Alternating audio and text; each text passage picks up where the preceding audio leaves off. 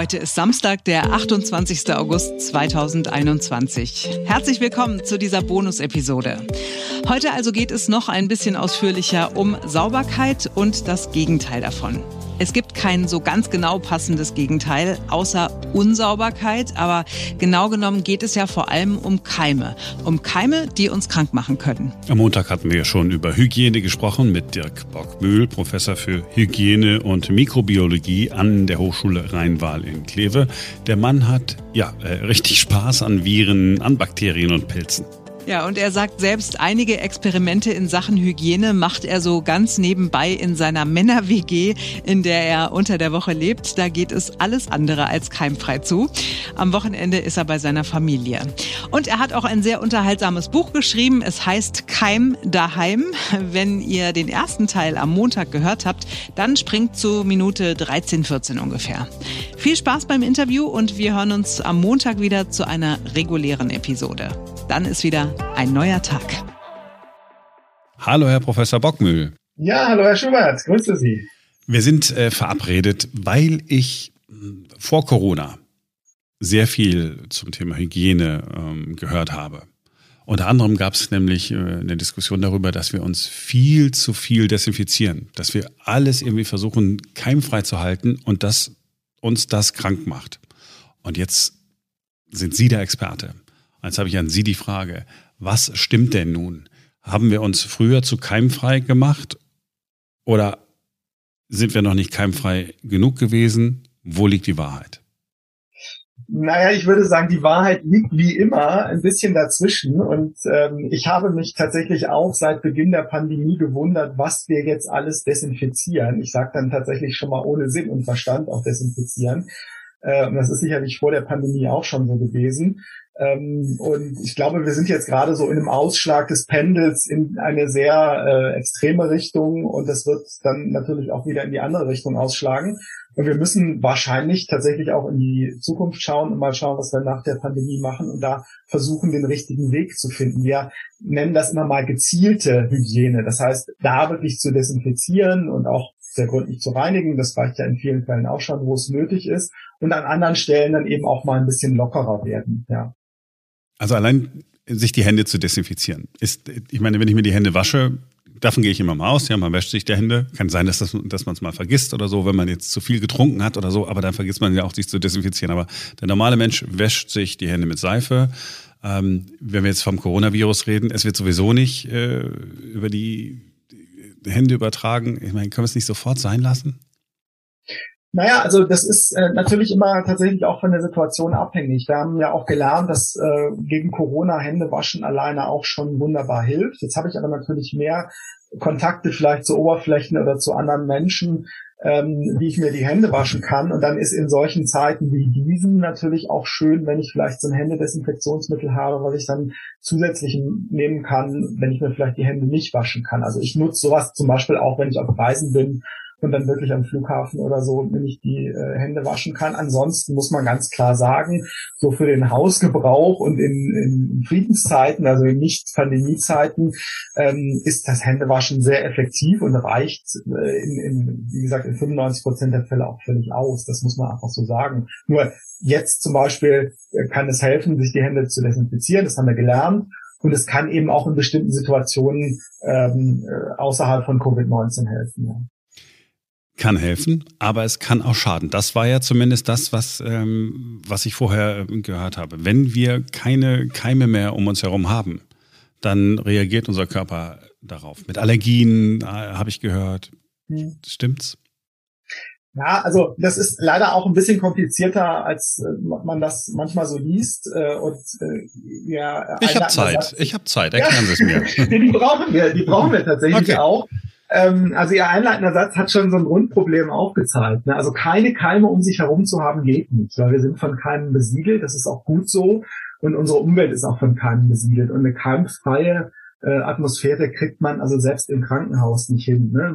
Es ist immer keimarm, das heißt, wir reduzieren die Keime. Desinfektion heißt immer, Keime reduzieren auf ein nicht gefährliches Maß. Das ist das, was ich im Krankenhaus machen will. So, jetzt ist natürlich die Frage, was passiert, wenn ich das auch zu Hause überall mache. Und da wissen wir mittlerweile, dass äh, ein Kontakt zu Mikroorganismen schon sehr wichtig ist, gerade im sehr jungen Lebensalter, wenn sich nämlich unser Immunsystem ausprägt. Das findet so in den ersten drei Lebensjahren statt, ganz viel. Das heißt, da ist es eigentlich wichtig, dass die kleinen Kinder dann auch schon mal mit, mit Mikroorganismen in Kontakt kommen. Jetzt ist aber natürlich genau die Frage, mit welchen sollten sie in Kontakt kommen. Und da gibt es natürlich schon auch Probleme, weil unser Immunsystem offensichtlich im Laufe der Evolution trainiert hat, an Krankheiten, die schon sehr unangenehm sind, die uns aber in der Regel nicht umbringen. Aber Sie hören schon, in der Regel heißt, ja, es ist auch kein vollständiger Schutz. Das heißt, ich sollte jetzt nicht anfangen, wie das manchmal eben auch in den Medien zu lesen ist, jetzt den Kindern Rohmilch zu trinken zu geben, ja, weil das ist einfach gefährlich. Es gibt da Erreger, die sind wirklich gefährlich für Kinder. Genauso verhält es sich mit Wurmerkrankungen. Jedes Kind in früheren Jahrhunderten hatte wahrscheinlich mal eine Wurmerkrankung, hat da sein Immunsystem dran trainiert. Aber auch das will ich meinen Kindern nicht unbedingt zumuten. Und wahrscheinlich ist auch da wieder ein guter Mittelweg zu sagen, okay, also ich lasse meine Kinder auch mal im Dreck spielen und wenn der Schnuller runterfällt, hilft wahrscheinlich auch einfach mal kurz abwischen ähm, und da muss ich nicht immer mit dem Desinfektionsmittel ran. Und das hilft möglicherweise, ähm, das Immunsystem auf der einen Seite zu trainieren, aber eben auch vor Krankheiten zu schützen, die eben tatsächlich in der Vergangenheit meistens nicht tödlich waren, aber meistens ist uns natürlich auch nicht genug. Ja. Das war gar nicht so kompliziert. Okay, da bin ich ja froh.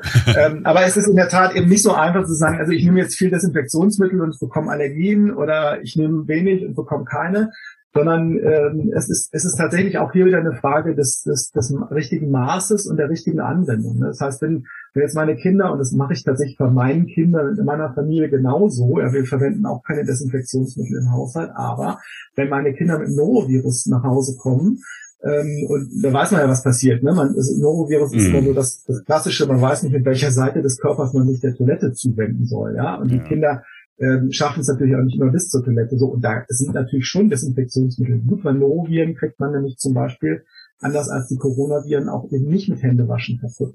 Und in den Situationen ist es gut zu desinfizieren, nur das sind halt Ausnahmesituationen, besondere, und dann hilft das. Und in den anderen Situationen ist es vielleicht auch mal ganz gut, wenn die Kinder ein paar Keime mehr sehen, auch wenn sie da mal vielleicht einen kleinen Durchfall haben oder so. Das trainiert nämlich tatsächlich das Immunsystem. Das ist erwiesen. Ich will jetzt nicht so, so jemand sein, der sagt, ja, früher, ja, früher als ich klein war. Aber ich sag mal, früher als ich klein war, äh, es, ich kann mich nicht erinnern, dass wir im Besitz äh, von Desinfektionsmitteln waren. Also es gab nicht, im Supermarkt standen nicht fünf verschiedene Versionen. Es wurde auch keine Sagrotan gab es, glaube ich, auch noch nicht. Es gab Seife, es gab eine Dusche, es gab Duschgel, also alles das. Äh, es gab auch keine Waschmittel mit Desinfektionsmittel drin, wo neun, immer, immer 99,99 Prozent aller Erreger es gab es nicht. Es gab es in der DDR nicht. Ich sage deswegen äh, das mit der DDR, weil, und äh, Sie sagen äh, mir, ob es stimmt, weil es diese, zumindest diese Theorie oder diese These gibt, dass die Allergien im Westen weiter verbreitet waren, weil wir uns hier keimfreier gehalten haben, als man sich in der DDR keimfrei gehalten hat. Ja. ja, also auch da ist es natürlich diese typische Antwort des Wissenschaftlers. So einfach ist das alles nicht, ne? aber bei der DDR, und das gilt ja für viele ähm, Länder auch, die man wahrscheinlich jetzt als Schwellenländer bezeichnen würde, ähm, da gibt es durchaus auch Theorien, die sagen, es könnte auch mit der Luftverschmutzung zu tun haben. Ne? Also so eine, so eine allgemeine Abwehrhaltung des Körpers, äh, das muss nicht unbedingt gegen Keime sein, ähm, kann dafür sorgen, dass es eben weniger zu Allergien kommt. Ne? Das heißt, diese keimfreie Atmosphäre ist eigentlich nicht alles.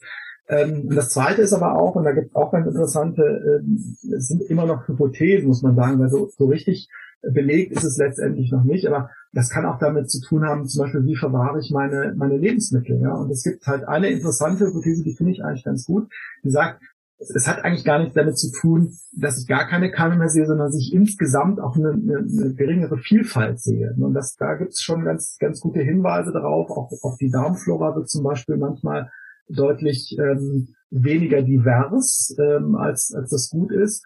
Und diese Vielfalt an Mikroorganismen, die kriege ich nicht mit. Und die kriegten vielleicht Kinder in Russland früher anders mit, weil die einfach auch keine Kühlschränke hatten. Ne? Und dann eben mal auch mal das vielleicht das angegammelte Fleisch gegessen haben. Was auf der anderen Seite alles Schlimmes passiert ist, obwohl die keine Allergie kriegen, äh, darüber wird eben auch nicht geredet. Also das muss man auf jeden Fall im, im Kopf behalten. Ja, man um vielleicht auf Ihre Frage oder Ihren Hinweis zurückzukommen mit den Desinfektionsmitteln früher. Ja, das stimmt. Äh, äh, das hat aber auch ein bisschen damit zu tun, dass es die Werbung natürlich ausschlachtet. Und, und früher war es zum Beispiel üblich, Wäsche zu kochen. Also ich weiß, meine Oma, äh, die ist, war Jahrgang 23, ne, nur mal so ein bisschen die, die Dimensionen zu, zu machen. Ähm, meine Oma, die hat halt Wäsche wirklich auf dem Herd gekocht. Und das heißt, da, da haben wir auch eine, eine Möglichkeit gehabt, ähm, Keime, beispielsweise bei, bei Unterwäsche oder bei Handtüchern wirklich abzutöten. Das macht heute niemand mehr, übrigens auch nicht mehr in der Waschmaschine, auch aus gutem Grund, weil wir halt Energie sparen wollen. Äh, und, und die Temperaturen, die wir da früher eingesetzt haben, sind natürlich äh, ganz und gar nicht gut fürs, fürs Klima. Ähm, insofern gut, dass die Waschmaschinen heute nicht mehr so viel verbrauchen, aber auf der anderen Seite muss man sagen, naja, ein paar Situationen vielleicht ganz gut, und wenn man dann keine Temperatur einsetzen will, kann man eben Bleiche einsetzen. Und diese Sauerstoffbleiche, die in den Waschmitteln drin ist, die übrigens auch in den Waschmitteln drin ist, wo es nicht draufsteht, dass es gegen Bakterien wirkt, ähm, die kann man halt gut äh, nutzen und äh, die sorgt dann eben auch dafür, dass zumindest die Handtücher wieder gefahrlos genutzt werden können. Oder ich nehme ein anderes Beispiel, das wahrscheinlich noch relevanter ist, der, der Putzlappen, ja, den ich dann eben auch in der Waschmaschine hatte ähm, keine, keine Kammschleuder ist. Ja, also von daher, es gab schon auch Desinfektionsmittel, wahrscheinlich hat, haben die Leute nicht so viel drüber geredet. Aber ähm, zu Zeiten der Tuberkulose, wenn wir jetzt also mal ins 18., äh, ins 19. Jahrhundert gehen, ähm, da war es tatsächlich auch so, dass diese Desinfektionsmittel sehr stark propagiert worden sind, um diese Art von Krankheiten einzudämmen. Also wir haben da natürlich in den letzten ähm, vorpandemischen Jahrzehnten, wenn ich das mal so sagen darf, also sagen wir mal so weit Ende des Zweiten Weltkriegs, auch so ein bisschen in einer in einer paradiesischen Blase gelebt, wo wir einfach wussten, naja, wenn ich krank werde, gibt es Antibiotika und ansonsten passt das schon alles und ich brauche die Hygiene nicht. Und dass das nicht so einfach ist, sehen wir tatsächlich jetzt in der aktuellen Situation, weil plötzlich sehen wir, ah, es hilft nicht immer ähm, das äh, normale Maß an Hygiene und es hilft da natürlich dann auch kein Antibiotikum. Und schon muss ich mich auch dessen erinnern, was meine Oma vielleicht noch wusste in Bezug auf Hygiene. Das ist eigentlich ganz spannend im Augenblick. Diese Desinfektionsmittel, die wir benutzen, also meistens ist es ja nur Alkohol, ne? Oder Wasserstoffperoxid ist das, was Sie gerade erwähnt haben, glaube ich, ne?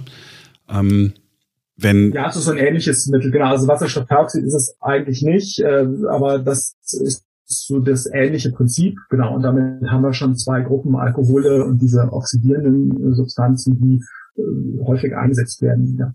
Es ist ja, es ist ja keine böse, neu erfundene Chemie, sondern das gibt es ja schon ewig und drei Tage sozusagen. Ähm, sind das denn auch Desinfektionsmittel, die, Sie merken, ich springe, aber ich finde es alles irgendwie so spannend, ähm, die meiner Darmflora schaden könnten? Weil Sie gesagt haben, die ist ja, weniger also divers an der einen oder anderen Stelle?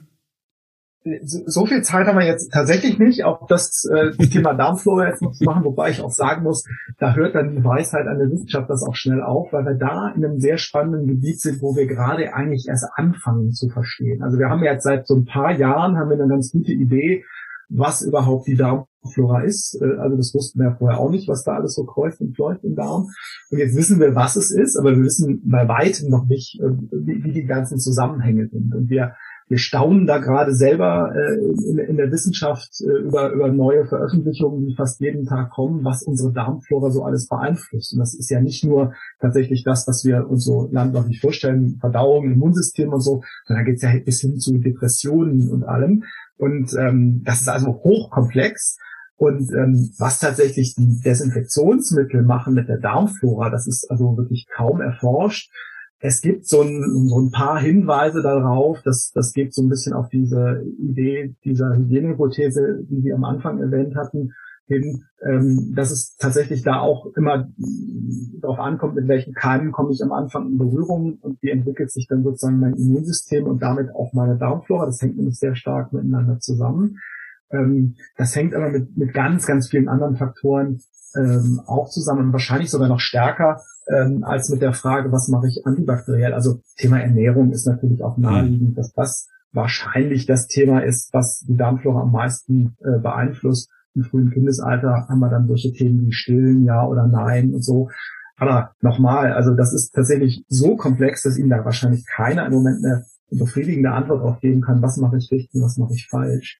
Ähm, es gibt gute Hinweise darauf, dass es gesündere und weniger gesunde Darmfloren, wenn man das sagen darf, äh, gibt. Aber ähm, da, da lehnt man sich jetzt sehr weit aus dem Fenster, wenn man sagt, man muss es in die eine oder andere Richtung tun. Also nochmal, ähm, übermäßiger Desinfektionsmittelgebrauch ist sicherlich äh, nichts, was ich äh, anstreben muss, aber ich muss schon wissen, ähm, es gibt Situationen, wo es durchaus hilfreich sein kann, auf diese Chemie zurückzugreifen. Und äh, vielleicht auch das mal als, als Nebenbemerkung.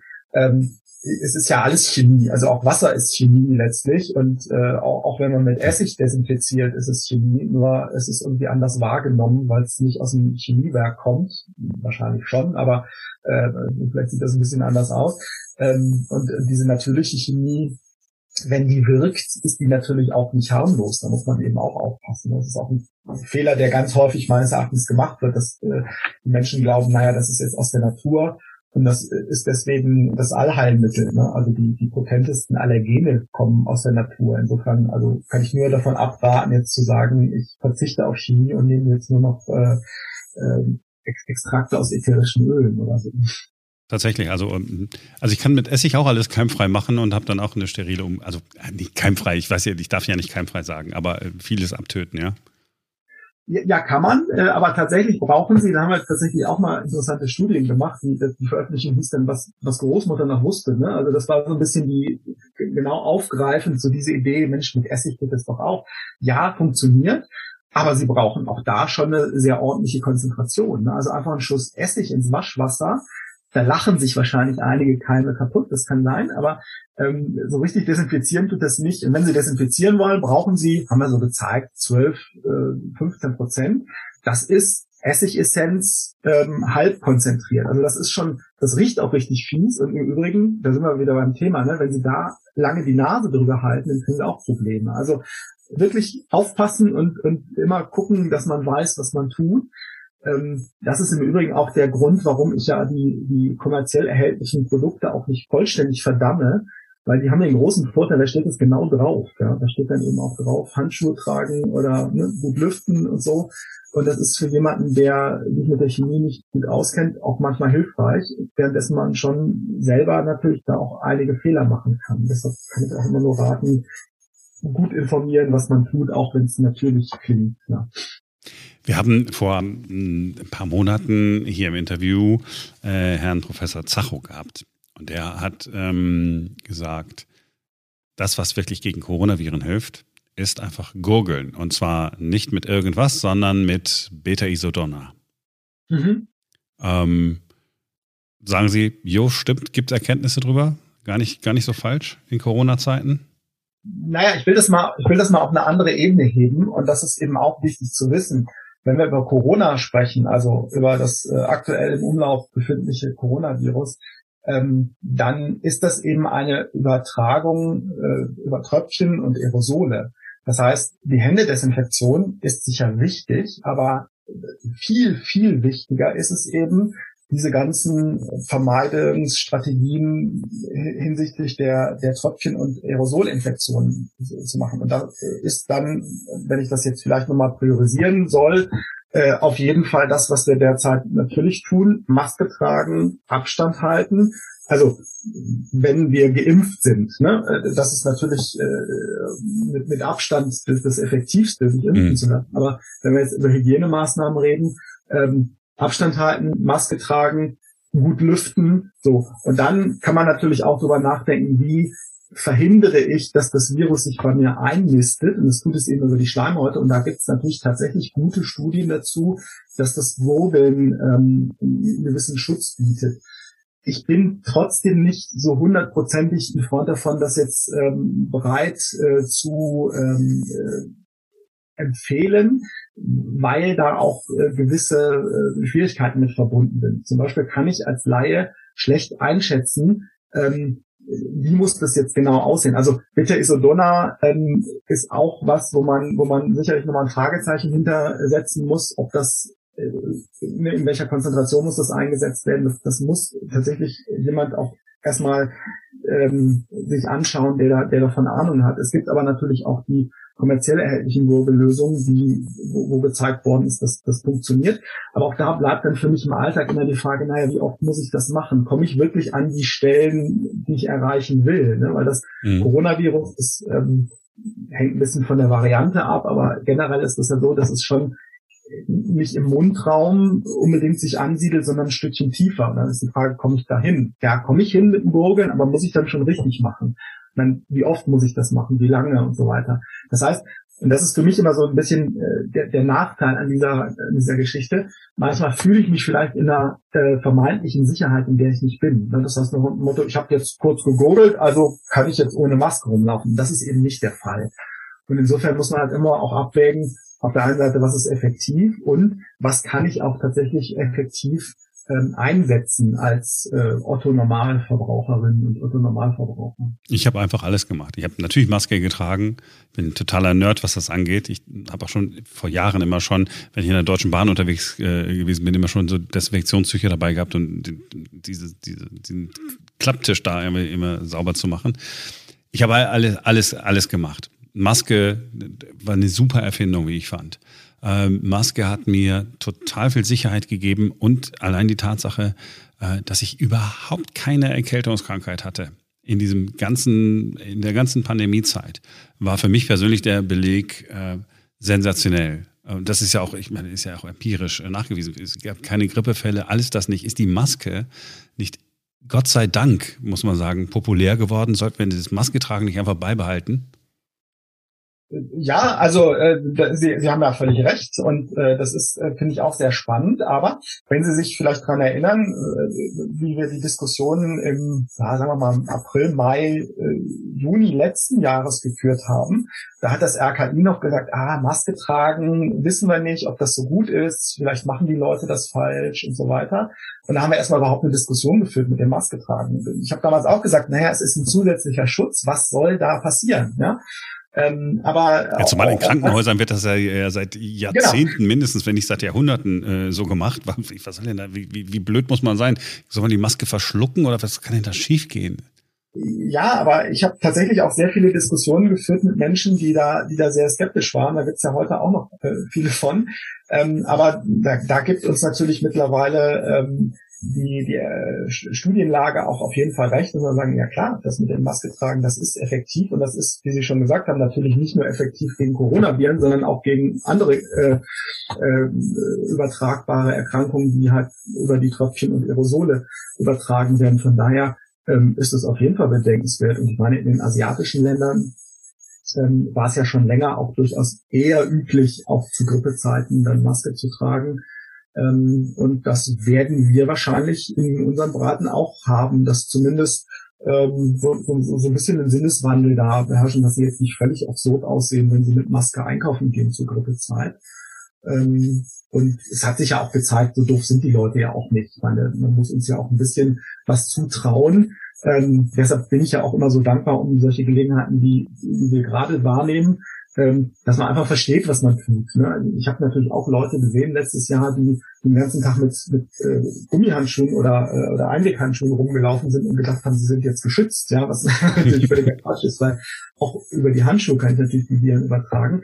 Aber nochmal, ich glaube, ähm, man muss uns als, als Bürger auch einfach mal zugestehen, dass wir ähm, dass wir versuchen zu verstehen, wie die Zusammenhänge sind und dann auch mal selbstverantwortlich handeln. Und ich finde, das äh, dürfen wir durchaus auch äh, verlangen, dass wir das in Zukunft so, so handhaben. Ne? Und ich finde gerade die Gesundheitsbehörden ähm, da ist, ist ja auch nicht alles immer, immer rosig gelaufen. Ne? Also wenn man nicht ähm, immer rosig gelaufen, mein Gott, ist manchmal äh, katastrophal gelaufen teilweise. Ich versuche das jetzt noch, noch so einigermaßen objektiv darzustellen, aber ich hatte hatte eben diesen dieses Beispiel mit der äh, äh, mit der sehr zögerlichen Empfehlung zum Maskentragen vom RKI empfohlen, ne? äh, gerade gerade ähm, genannt und äh, ich habe jetzt mit Erstaunen gelesen, dass, dass wir noch nicht mal in der Lage sind, die äh, die geimpften Zahlen richtig ähm, äh, zu äh, monitoren und das ist, doch ein, äh, das ist ein, absol ein absolutes Desaster. Das ist das kann man niemandem erklären. Soll ich diesen Menschen vertrauen? Ja. Ja, und, und das, das zeigt mir aber eben zum Beispiel auch, dass sich deutlich mehr Menschen, glaube ich, geimpft äh, haben impfen lassen, als als die offiziellen Statistiken zeigen.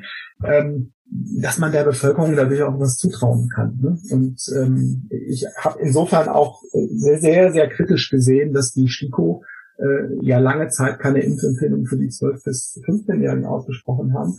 Weil ich meine, wie soll man das jemandem erklären? Es gibt eine, ein zugelassenes Medikament, die EMA hat gesagt, das ist sicher und die STIKO sagt, na, wir empfehlen das aber nicht. Das wird ja von den meisten so interpretiert, als wenn das äh, sozusagen eine Warnung davor wäre, die, die, die Jugendlichen jetzt impfen zu lassen. Und jetzt plötzlich ähm, muss gestehen, ich habe jetzt äh, mich nicht informiert, welche neue Datenlage die STIKO jetzt hat.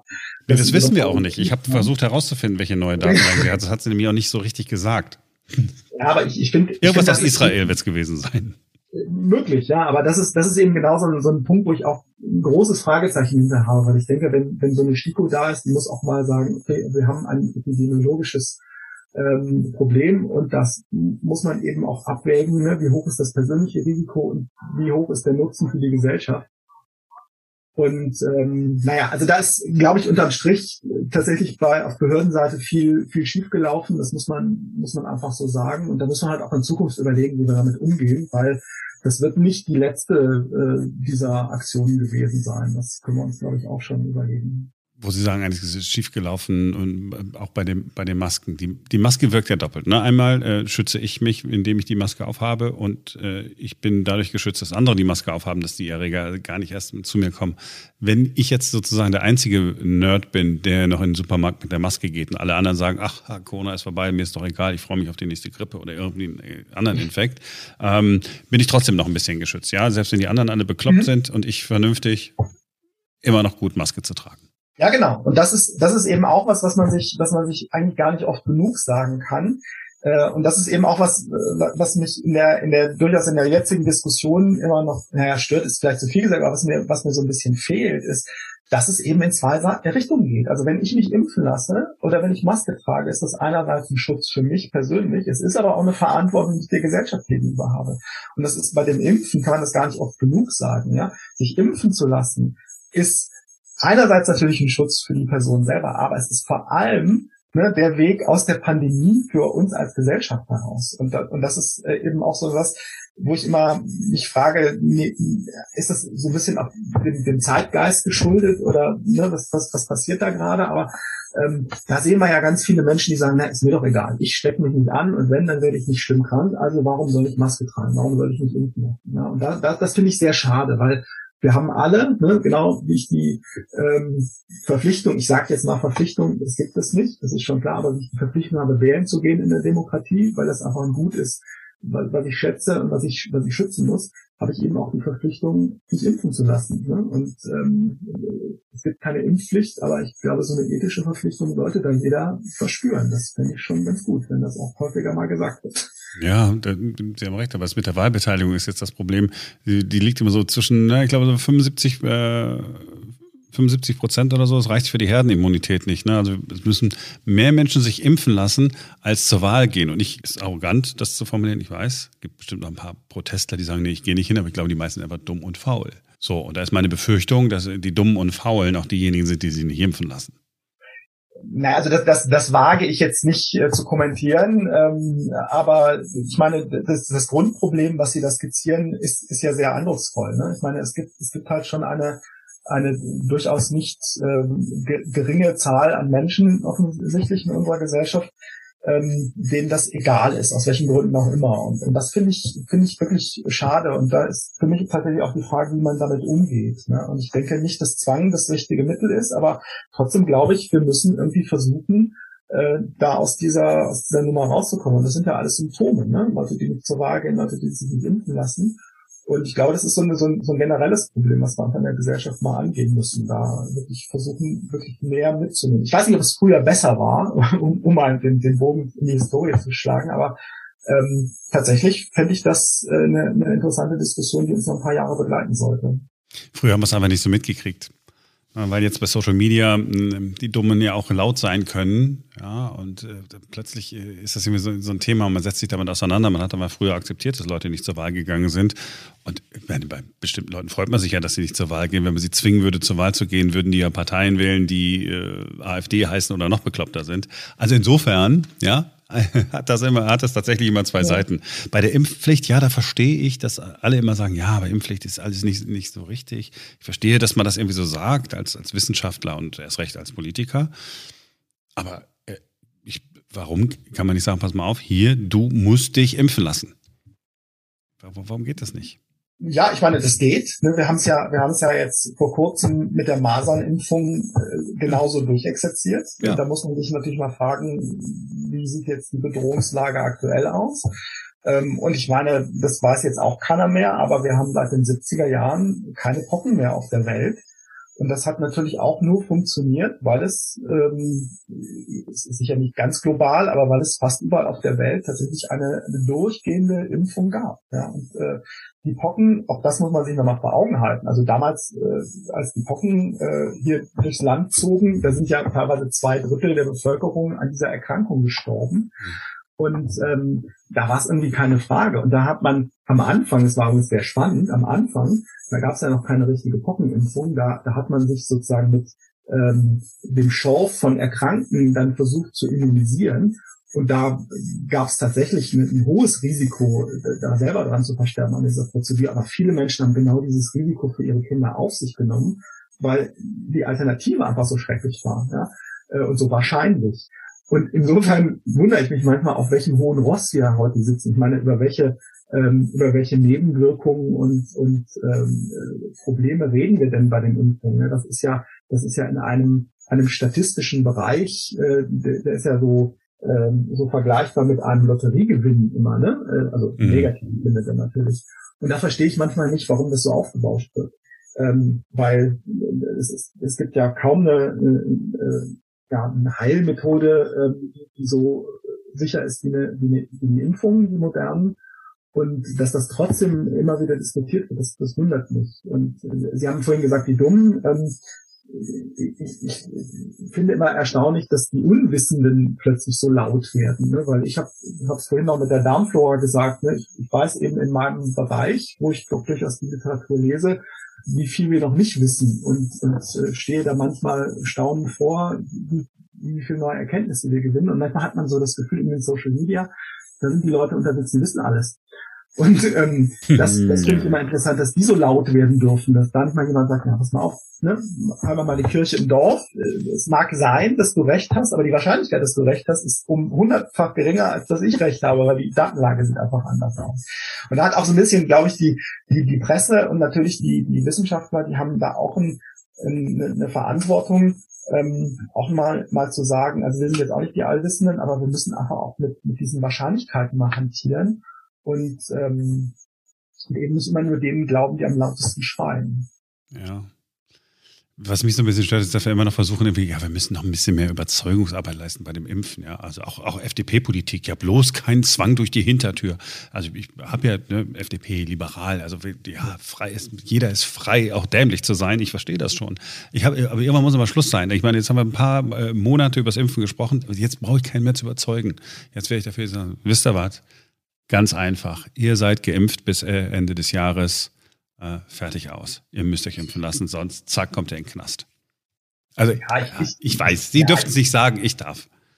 Das ist, das ist richtig und ich meine, das ist, ist natürlich auch immer die Frage, in, inwieweit spielt da jetzt der Wahlkampf rein. Ich meine, die FDP, soweit ich das weiß, ich habe das, das Wahlprogramm auch nicht im Kopf, aber die fordert jetzt auch nicht die Gurtpflicht wieder abzuschaffen im Auto.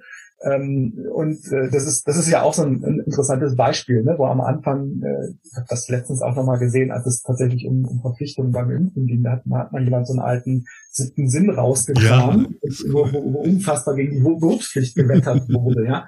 Ähm, und das, das ist halt insofern ein ganz schönes Beispiel, als dass da heute auch niemand drüber spricht. Und ich, ich frage mich halt immer, ne, warum, warum funktioniert das manchmal und manchmal eben nicht. Ja? Also ich denke, es hat tatsächlich, muss man ein bisschen Abstriche machen mit dem Wahlkampf und die FDP versucht wahrscheinlich für alle Parteien gerade so ein bisschen ihre Klientel äh, auf Spur zu bringen oder also nicht Stimmen zu gewinnen und äh, hat jetzt wahrscheinlich den Liberalismus äh, in, in, in, dieser Weise da für sich entdeckt. Ja, ja man, man, ich, ja ich, ich, ärgere mich zu viel und ich darf es nicht mehr sagen.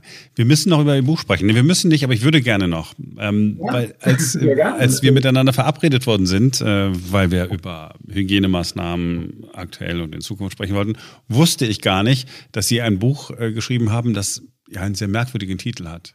Keim daheim? Nee, doch. Genau, so heißt es. Und äh, ich meine, äh, zu Ihrer Entschuldigung muss, muss gesagt werden, das Buch ist vor zwei Jahren erschienen und äh, ähm, insofern ist es ja schon wieder eine Ewigkeit im Verlagsgeschäft. Von daher kann man das mal äh, vorübergehend aus dem Auge verlieren. Ja, kein Daheim, das ist einfach so die, das, worüber wir einfach plaudern, gerade die ganze Zeit. Was habe ich denn so im Alltag mit Keimen zu schaffen? Das ist interessanterweise ja ein Jahr, anderthalb Jahre vor Corona äh, erschienen und ähm, ich musste aber nicht viel ändern, muss man sagen, jetzt im mhm. Nachhinein. Also das stimmt eigentlich immer noch alles, was da drin steht, lustigerweise. Weil, soweit es alles stimmen kann. Ich habe natürlich da auch sehr viele Fehler gemacht. Und ich habe, äh, Ihr Verlag hat äh, irgendwie dazu geschrieben, ähm, Keim daheim, ja, Sie haben in der WG äh, irgendwelche Experimente äh, gemacht. Und können Sie ganz kurz nur äh, sagen, was, was sind das für Experimente? Haben Sie sich da selber verseucht oder ja. was, was ist da los? Das ist, das gehört tatsächlich auch eher in den Bereich Marketing, wenn man ehrlich ist. Okay. Ähm, also die, die, die WG, das ist eine WG, die ich mit, mit zwei Kollegen habe in, in Kleve. Dazu muss man sagen, ich arbeite in Kleve an der Hochschule, ich wohne aber in Wuppertal mit meiner Familie. Und insofern haben wir uns da zusammengefunden. Es ist so eine Multikulti-WG. Ich mache jetzt auch gerade Spaß, weil das, äh, ich sage das immer ganz gerne mit der Multikulti-WG, weil dann haben also noch einen Ossi und einen Schwaben und einen Rheinländer. Mhm. Ähm, also ein Kollege aus Potsdam, einer, ähm, der aus, aus Schwaben kommt. Und multiresistente Keime haben sie auch noch gezüchtet. Ja, das, das äh, ist, ist in der Tat jetzt ein bisschen sehr weit, aber äh, wir, wir sind halt eine Männer-WG, ja. Und ähm, ich habe dann mal ein bisschen launig geschrieben, dass wir ähm, da natürlich auch wahrscheinlich eine andere Putzfrequenz haben. Nein, nicht wahrscheinlich, das ist so. Wir haben eine andere Putzfrequenz als zu Hause und ähm, ich habe das dann einfach mal versucht zu verkaufen, dass wir da ein Langzeitexperiment machen ähm, auch bezüglich der Hygienehypothese. Wir, wir kompensieren das allerdings auch immer mit Alkohol, muss man sagen. Weil ich die innerliche Anwendung von Alkohol jetzt auch nicht äh, ähm, bewerben möchte. Das ist natürlich auch schädlich, muss man vielleicht einfach mal zu Protokoll geben. Wir lehnen das ab, wir lehnen das gemeinschaftlich. Das ist wirklich nicht genau, wir lehnen das jetzt vorsichtig und so. und, und so. Aber ähm, ja, das ist die Geschichte hinter der WG. Und das ist eigentlich ganz lustig.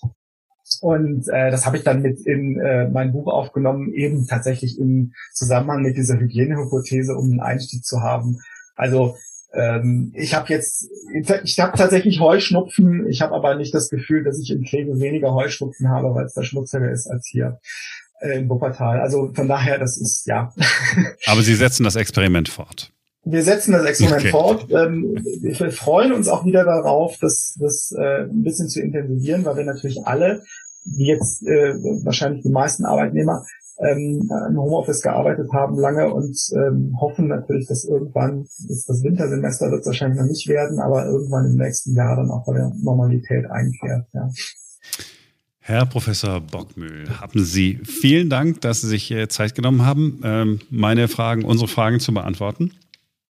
Ja, äh, vielen herzlichen Dank. Es hat mir äh, großen Spaß gemacht. Und, ja. Ähm, wir müssen, wir müssen äh, uns, uns wieder treffen, äh, denn es gibt ein neues Buch. Haben wir heute nicht die Zeit für. Im Oktober kommt es raus. Ähm, reden wir doch dann mal drüber.